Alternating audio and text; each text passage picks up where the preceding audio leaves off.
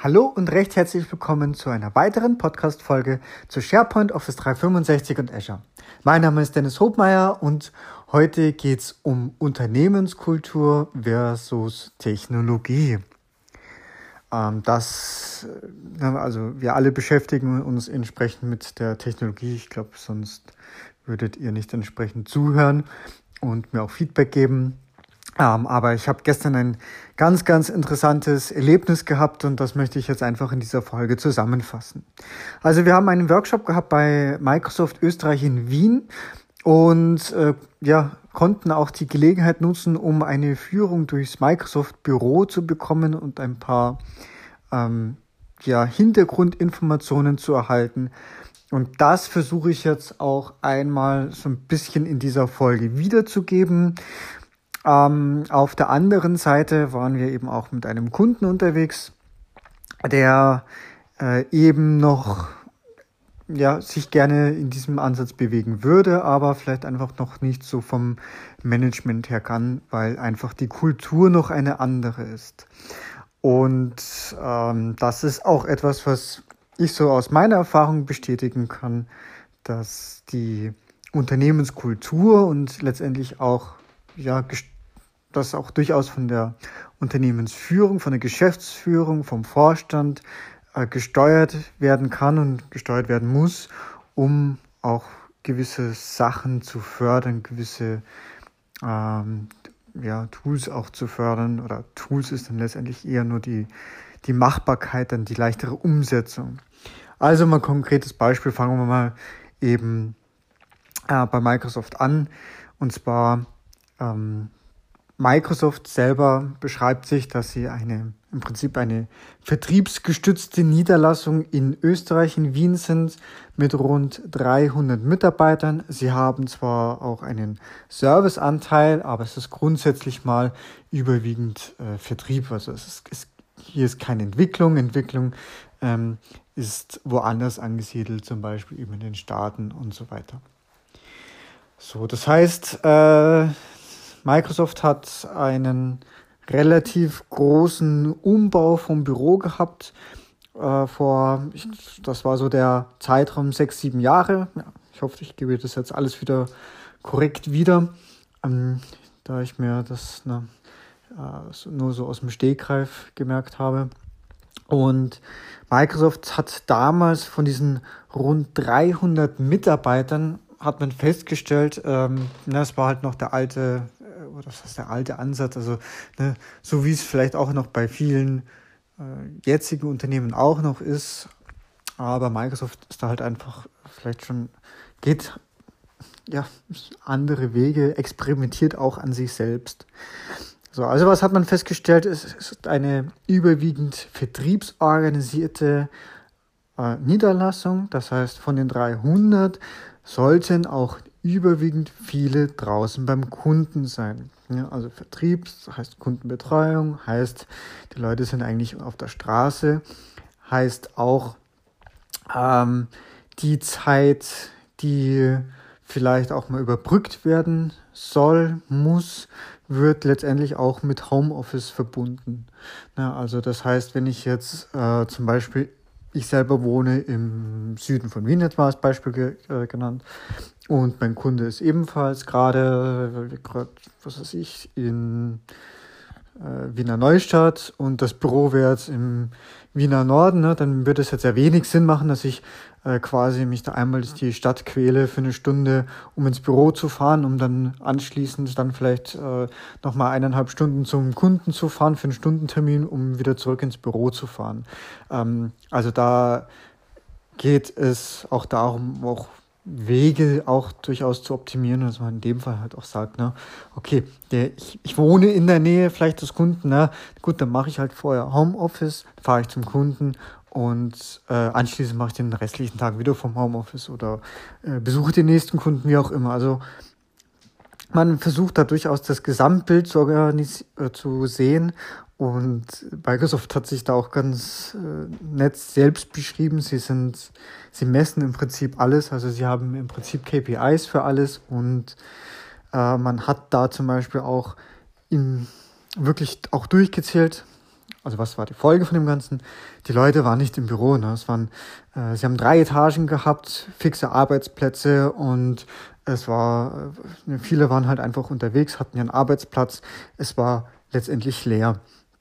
So, und gleichzeitig, um das jetzt auch einfach besser zu nutzen, haben äh, sie folgenderweise umgebaut. Sie haben deutlich mehr Meetingräume gebaut. Sie haben die Anzahl der fixen Arbeitsplätze, die sind weg. Also es gibt keine fixen Arbeitsplätze mehr, es gibt nur noch äh, Shared-Arbeitsplätze. Und äh, ja, jeder Mitarbeiter kann im Prinzip sich dann die, äh, wenn in der Früh kommt, sich einen Arbeitsplatz aussuchen. Da gibt es auch verschiedene Bereiche. Mittlerweile ist es auch so, dass sie sogenannte Quiet äh, Zones haben, also wenn man wirklich irgendwie konzentriert arbeiten möchte und nicht, äh, dass einer neben einem die ganze Zeit telefoniert, dann äh, ne, ähnlich wie man das vielleicht auch vom Zug her kennt, also Quiet Zone, ne, wenn man sich dorthin setzt, dann sollte man nicht telefonieren. Sie haben das auch durchaus alles niedergeschrieben in ein entsprechendes Regelwerk. Heißt, dass wenn man auch Meetings hat oder Telefonmeetings oder Gespräche, dann sollte man durchaus auch einen Besprechungsraum äh, aufsuchen oder buchen. Oder sie haben auch so im Prinzip Telefonkabinen, also eine vielleicht moderne Telefonzelle, äh, wenn man das jetzt vielleicht überspitzt sagen kann. Also sprich, ein, ja, sieht, sieht ähnlich was heißt, sieht ähnlich aus? Nee, sieht nicht aus wie eine Telefonzelle. Es ist ein kleiner Raum, ähm, schallgedämmt und äh, ja, mit WLAN versorgt. Ne? Mehr brauche ich halt nicht.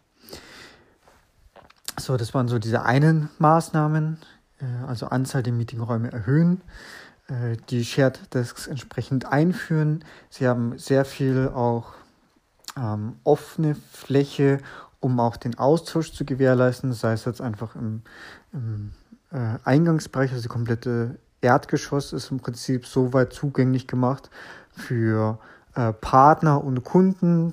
Dort sind auch dann primär die Besprechungsräume oder ausschließlich Besprechungsräume auch für Partner- und Kunden-Events.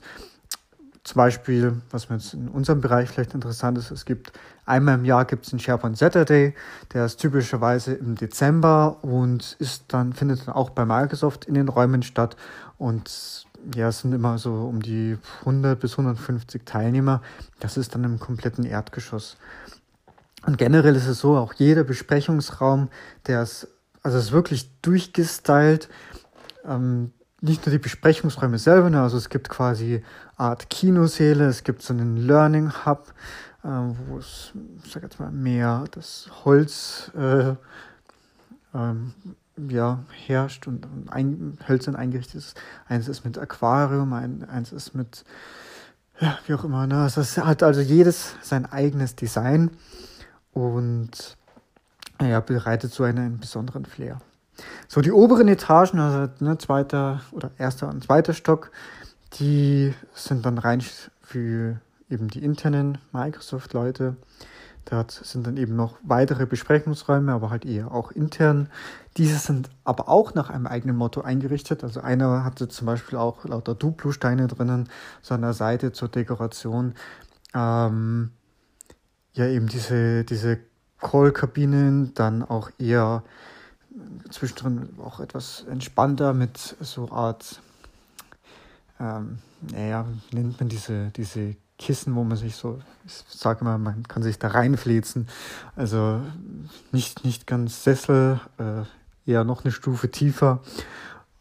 Ja, aber so zum Zusammensitzen, um sich da vielleicht mal ein bisschen zum Brainstormen, sicherlich ganz gut geeignet. Äh, sie haben auch so wirklich zum auch für Ideen, so im kreativen Bereich, zum Malen, Ausschneiden, Brainstormen an die Wand, um etwas dran zu heften, äh, bis hin zum Fitnessstudio für CrossFit und das Highlight der Führung, die Rutsche vom zweiten in den ersten Stock, den man da nehmen kann. Also ne, da äh, ist auf alle Fälle immer für Bewegung gesorgt. Ja, genau. Ähm, was Microsoft eben durch diese Organisation auch mit erreicht hat, ist, dass sie ein komplettes Stockwerk auch eingespart haben. Also die Arbeitsplätze wurden reduziert. Es dass die Regelung mit Homeoffice funktioniert aber an der Stelle nur, weil man auf einer Vertrauensarbeitsbasis arbeitet. Das heißt, ähm, es spielt oder dem Unternehmen ist es letztendlich egal, wann ich wie wo arbeite. Es zählt einfach nur, dass ich meine Arbeit erledige und letztendlich haben alle irgendwo Ziele, die erfüllt werden müssen und daran werde ich letztendlich gemessen. Und ob ich da jetzt ähm, weil heute gerade schönes Wetter ist und die Sonne scheint und ich meine, dass ich jetzt um 15 Uhr eine Runde joggen gehen muss, dann kann ich das machen und äh, hole dann zum Beispiel die Zeit dann am Abend wieder rein oder fange früher an oder was auch immer. Aber äh, solange ich da meine Termine oder meine verpflichtenden Termine wahrnehme und auch da meine entsprechenden Aufgaben organisiert bekomme und meine Ziele erfülle, ist alles in Ordnung und dann wird auch keiner nachfragen. So, und das ist jetzt wiederum Ne, also das mit Homeoffice, das ist ja ganz gerne immer so dieser, was ich von meiner Erfahrung, ähm, der, der Vertrauensansatz. Ne? Während eben auf der anderen Seite, wenn ich ein etwas konservatives Unternehmen habe, ähm, das, das kann sein, dass äh, ja, das vielleicht einfach von der Generation der Geschäftsführung vielleicht auch gar nicht gewünscht ist. Das kann auch natürlich am Geschäftsfeld liegen.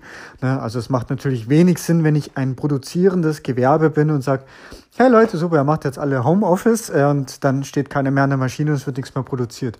Nee, das geht natürlich nicht, das heißt klar. Aber ähm, in dem gleichen Bereich, wenn da jemand zum Beispiel in der Verwaltung sitzt und ja, im Prinzip administrative Tätigkeiten am PC äh, vollführt, naja, da kann es dann durchaus, äh, durchaus möglich sein. Aber trotzdem, wenn wir jetzt mal diese ähm, zu, auf der einen Seite eben den innovativen Ansatz anschaut und auf der anderen Seite den konservativen, also das mit dem Homeoffice ist zum Beispiel das eine. Das andere ist, dass man gerne vielleicht auch noch seinen eigenen Arbeitsplatz hat.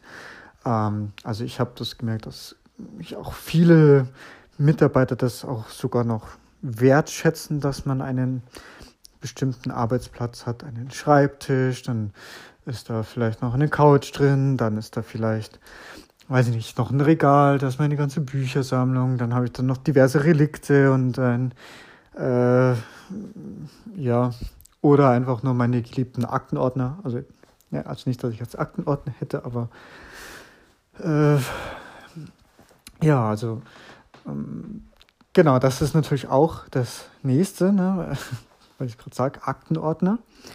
Microsoft-Ansatz. Ähm, wenn ich jeden Tag einen neuen Arbeitsplatz habe, beziehungsweise eigentlich sogar streng genommen, sagen sie sogar, wenn du für zwei, drei Stunden zum Beispiel in einem äh, Meeting bist, dann solltest du eigentlich auch diesen Arbeitsplatz räumen, weil in der Zeit kann schon wieder jemand anderes äh, dort sitzen. Das bedeutet aber Umkehrschluss auch, man lebt aus seiner Laptop-Tasche, weil ich mit Sicherheit keinen, keine drei Leitordner immer mit mir rumziehe. Und das bedeutet auch natürlich, dass wir sehr viel stärker digitalisiert arbeiten müssen. Also da gibt das, das würde gar nicht nur funktionieren, dass es eine Unterschriftenmappe gibt, dass ich, äh, die rumgeht, wo, was weiß ich, meine Rechnung in Papierform gibt, die ich heimtisch freigeben muss und dann per Hauspost weitergeht. Das, das würde in diesem Konstrukt überhaupt nicht mehr funktionieren.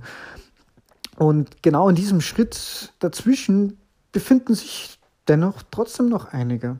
Und da gilt es natürlich auch ja, da kommen natürlich wieder die technischen Tools zum Einsatz. Wie kann man zum einen auch diese manuellen Prozesse dann digitalisieren und äh, schon mal so weit auf Schiene bringen, dass ich im Prinzip auch im zweiten Schritt vielleicht auch an der Unternehmenskultur etwas ändern kann. Und dass das nicht vom Mitarbeiter getrieben ist, sondern dass das vom Management getan werden muss. Also wie zum Beispiel etwas diese Homeoffice-Regelung. Ne? Wenn ich ein Management habe, der sagt, ne, im Homeoffice, ja, das wäre jetzt wieder der konservative Ansatz, im Homeoffice, da wird ja nichts gearbeitet. Äh, das ist ja quasi dann schon direkt eine bösfällige Unterstellung. Ähm, aber die steckt durchaus halt noch oft in den Köpfen der Leute. Und ähm, das ist sicherlich eine Herausforderung aus, aus vielerlei Sicht, weil das da auch fürs Management eine Herausforderung ist. Wie führe ich denn Personen, wenn die gar nicht da sind? Und ähm, gleichzeitig ist es natürlich wichtig, ähm, das sagt auch Microsoft, dass trotz dieses ganzen Homeoffice, dass man sich halt auch hier und da mal wieder blicken lässt, damit auch der soziale Austausch gewährleistet ist. Und das kann ich im Prinzip aus eigener Erfahrung bestätigen. Ich war während meiner Zeit bei Solutions Share war ich ausschließlich im Homeoffice und war relativ wenig unterwegs. Also vielleicht einmal im Monat und ich habe meinen Chef eigentlich mehr auf Messe gesehen als äh, dann letztendlich das, das Büro und Kollegen. Und äh, das ist natürlich dann auch eine, eine ganz besondere Herausforderung und sicherlich auch ein, ein anderes Extrem, in der dann aber auch die technischen Tools umso wichtiger sind.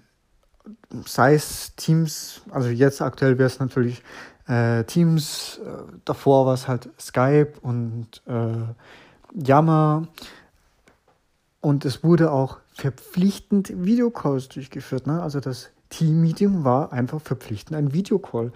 Und darum ging es eigentlich gar nicht, dass man am, ähm, am Schreibtisch sitzt, sondern äh, es, es ging eigentlich wirklich darum, dass man gesehen wird. Und das war eigentlich dann egal, ob ich dann, na, weil es ist ja dann eh, war ja dann eh in dem Fall ein Call, ähm, dass man, wenn ich jetzt gerade an der Kaffeemaschine stehe und mir einen Kaffee hole, okay, dann sollte ich vielleicht mal kurz auf Mute gehen. Das ist halt dann auch so eine Sache, die man sich angewöhnt.